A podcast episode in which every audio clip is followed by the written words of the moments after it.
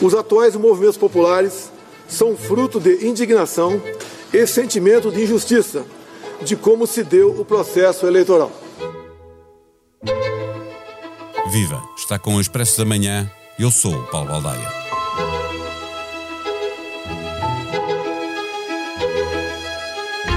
Para Jair Bolsonaro, os cortes de estrada são manifestações de indignação pela forma injusta como decorreram as eleições, mas por representarem uma forma de protesto que está no ADN da esquerda, devem parar. O presidente brasileiro não assumiu explicitamente a derrota, não deu uma palavra que fosse ao vencedor das eleições e não se comprometeu com uma transição democrática. Bolsonaro procurou ter garantias do Supremo e convocou os juízes para uma reunião que a maioria recusou. Em janeiro perde o foro privilegiado e especulou-se que procurava segurança jurídica para si em troca de paz social para o Brasil. Falhou, mas a ameaça fica a pairar. Se vier a ter problemas com a justiça, há uma parte dos seus apoiantes mais radicais disponível para colocar o país a ferro e fogo. A breve intervenção que fez demorou quase dois dias a chegar e revelou um homem só. Tinha com ele os seus ministros, mas para o caminho que pretendia seguir já tinha perdido os mais importantes aliados. Os líderes das principais instituições do Brasil e da maioria dos países já olham para Lula da Silva como presidente do Brasil. Neste episódio, conversamos com João Gabriel de Lima, jornalista do Estado de São Paulo e da revista Piauí. O Expresso da Manhã tem o patrocínio do BPI. Conheça as soluções BPI para investimento, poupança ou reforma mais sustentável. Saiba mais em bpi.pt. Banco BPI SA. Registado junto do Banco de Portugal sob o número 10. Viva João Gabriel de Lima. A intervenção de Jair Bolsonaro foi equívoca ou era o que se esperava uh, do presidente do Brasil? Muito obrigado pelo convite, é um prazer estar aqui. A intervenção do, do presidente Jair Bolsonaro foi muito típica do presidente Jair Bolsonaro.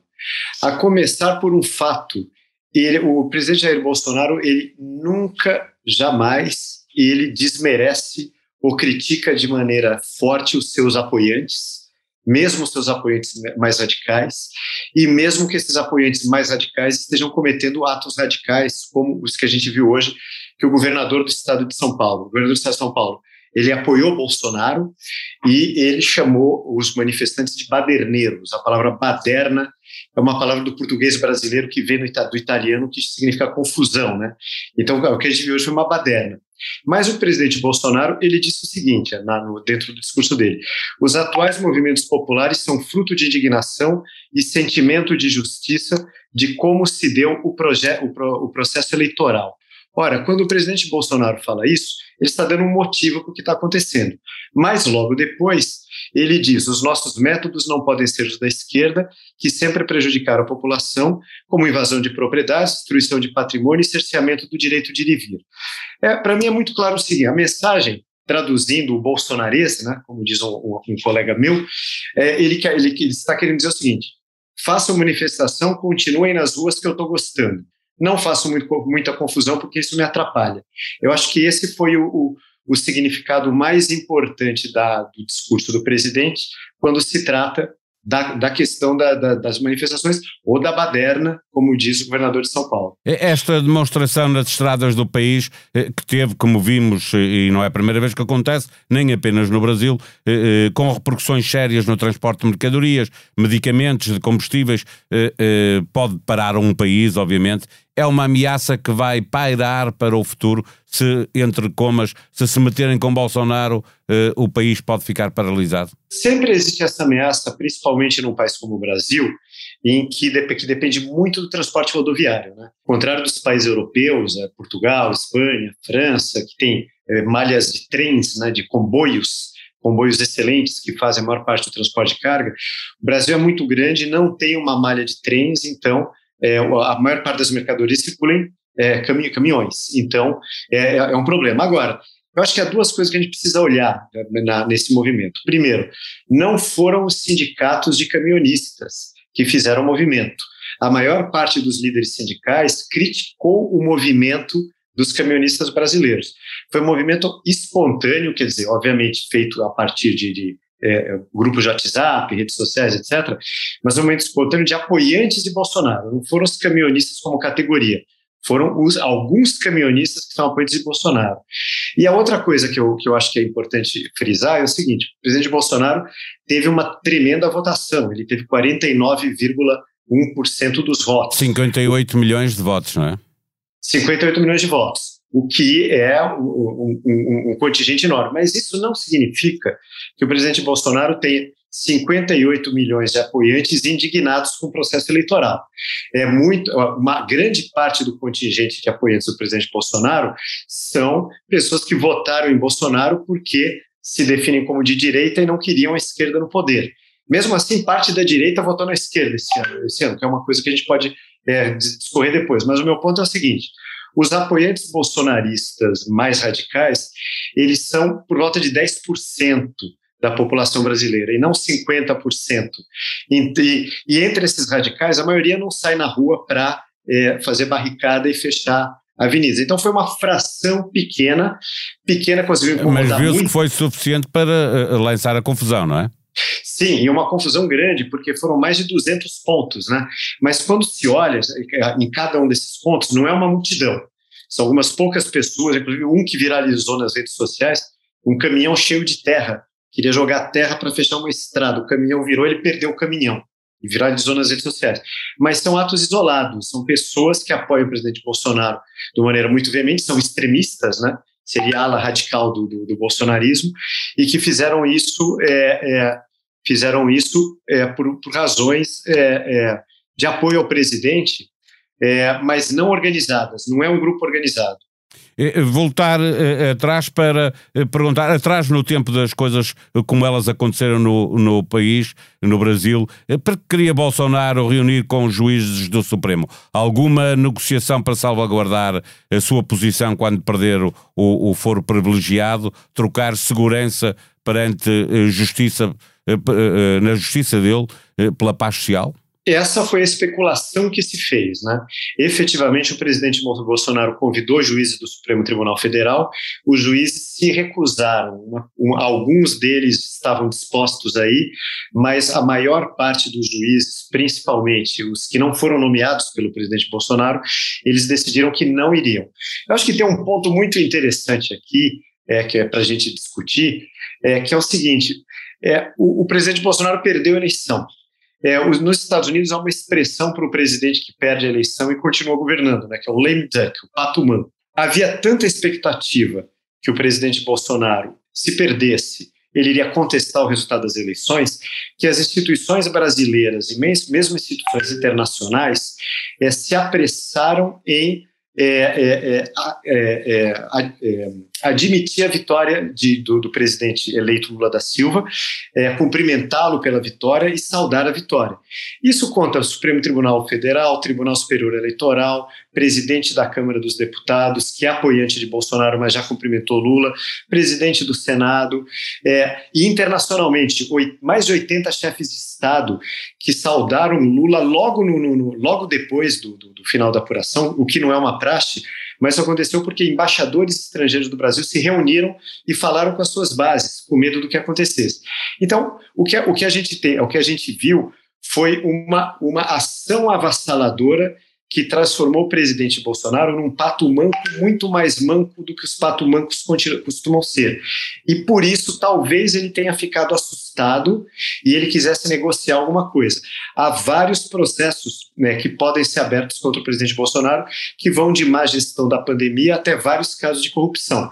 E, e ele, e ele vai perder a imunidade parlamentar no dia 1 de janeiro. E esse é um problema que ele eh, procurou resolver. Eh, muito rapidamente passarmos para o passo seguinte, já na quinta-feira eh, começam as reuniões para a transição. A escolha de Geraldo Alckmin, ex-PSDB, em detrimento da presidente do PT, que chegou a ser ponderada para coordenar eh, este, esta equipa de transição é um sinal de que Lula vai mesmo alargar ao máximo uh, uh, o seu governo, não, uh, não deixar uma marca muito do PT para conseguir, ponto um, cumprir a promessa, ponto 2, conseguir governar com apoios que tem que ir buscar, quer ao Congresso, quer ao Senado. É um sinal muito positivo e muito inteligente.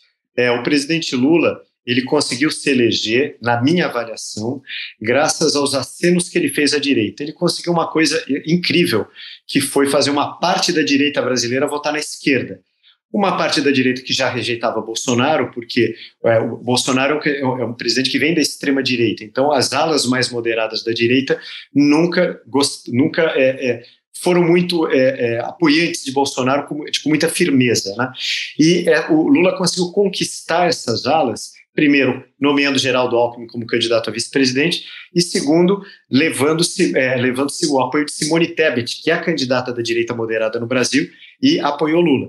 E nesse, nesse processo agora de transição, colocar Geraldo Alckmin coordenando é um sinal que ele dá para o país de que ele vai fazer um governo aberto, pra, é, incluindo várias áreas da sociedade e do espectro político. E o que é que podemos esperar de Bolsonaro? Há, há um protocolo, há uma lei que Fernando Henrique Cardoso eh, eh, criou exatamente para eh, eh haver uma passagem eh, eh, de testemunho fácil, aliás, com, entre Fernando Henrique Cardoso e, e Lula da Silva, mas esse protocolo pode ser atrapalhado por quem está no poder, não é? É de esperar que Bolsonaro o faça? É, então, essa é outra questão, existe um pouco essa expectativa. É, na verdade, o que, o que me parece muito claro é, depois de uma eleição tão polarizada, em que o presidente Bolsonaro ficou chamando o presidente é, é eleito Lula de ladrão a maior parte do tempo, é óbvio que é, não se espera muita colaboração e, e nem uma transição tão civilizada quanto foi essa transição emblemática é, é, que, que você citou, é a, a transição do governo Fernando Henrique para o governo Lula, que foi uma transição extremamente civilizada. Não se espera isso. Agora, como foi observado, é, o presidente Fernando Henrique ele, ele criou esse protocolo de transição, colocou como medida provisória, depois transformou em lei, e é lei. O, o, o, presidente eleito nomeia o coordenador, que é Geraldo Alckmin, que nomeia uma equipe, e essa equipe tem acesso a todos os dados de todos os ministérios é, que existem no, no, na administração federal, e se alguém se recusar a fornecer algum dado, essa pessoa pode ser processada, ela pode sofrer um processo administrativo. E como são funcionários públicos, é, é, é como foi lembrado, inclusive, num artigo hoje na Folha de São Paulo, esses funcionários públicos eles podem perder o cargo. Então, Bolsonaro pode atrapalhar, mas a lei ela é muito específica e é muito clara. É, o, o, a equipe de transição geral do Alckmin terá acesso a tudo. É, a dificuldade pode estar no facto de a equipa de, de Alckmin ter que estar consistentemente a recorrer a tribunais, eh, eh, porque uma coisa é pedir informação aos funcionários eh, públicos, não é? Federais. Outra coisa é pedir às equipas ministeriais. Os políticos têm menos medo de, de, dessa, dessa parte da justiça. Sim, até porque tem imunidade parlamentar. Então pode, pode, pode surgir uma certa guerra e uma guerra de liminares. É, eu, mas eu acho que o ex-presidente Lula, né, nessa fase, ex-presidente não, agora presidente eleito, né, presidente eleito Lula da Silva, nessa fase é, é, de transição, ele vai tentar polemizar o menos possível com o presidente Bolsonaro, porque qualquer polêmica, qualquer altercação só favorece o presidente Bolsonaro e não esse presidente Lula, que, que já ganhou a eleição, ele já é o, o presidente da República. O, o, Bolsonaro é, é, como diz os americanos, o pato manco.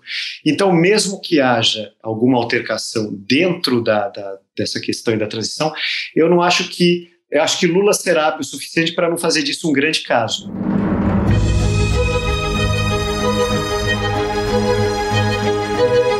Web Summit arrancou com a mulher de Zelensky, houve um atraso por problemas técnicos e foram anunciadas novas medidas para startups portuguesas. Elon Musk anunciou que vai passar a cobrar 8 dólares por mês para contas verificadas no Twitter. O selo de verificação das contas de Twitter assegura que aquele perfil é mesmo de uma pessoa verificada. É muito usado por figuras públicas, nomeadamente políticos, artistas e atletas. O Futebol Clube do Porto venceu o Atlético de Madrid e terminou em primeiro no grupo, chega aos oitavos de final como cabeça de série da Liga dos Campeões. O Sporting perdeu em casa, mas beneficiou de um gol tardio do Tottenham e acabou por conseguir passar para a Liga Europa. O Benfica joga hoje em Israel, mas já garantiu a passagem aos oitavos de final da Champions. A sonoplastia deste episódio foi de João Luís Amorim. Tenham um bom dia, vamos voltar amanhã. Até lá.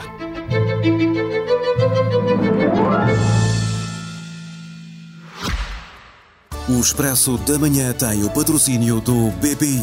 Conheça as soluções BPI para investimento, poupança ou reforma mais sustentável. Saiba mais em bpi.pt. Banco BPI SA. Registado junto do Banco de Portugal sob o número 10.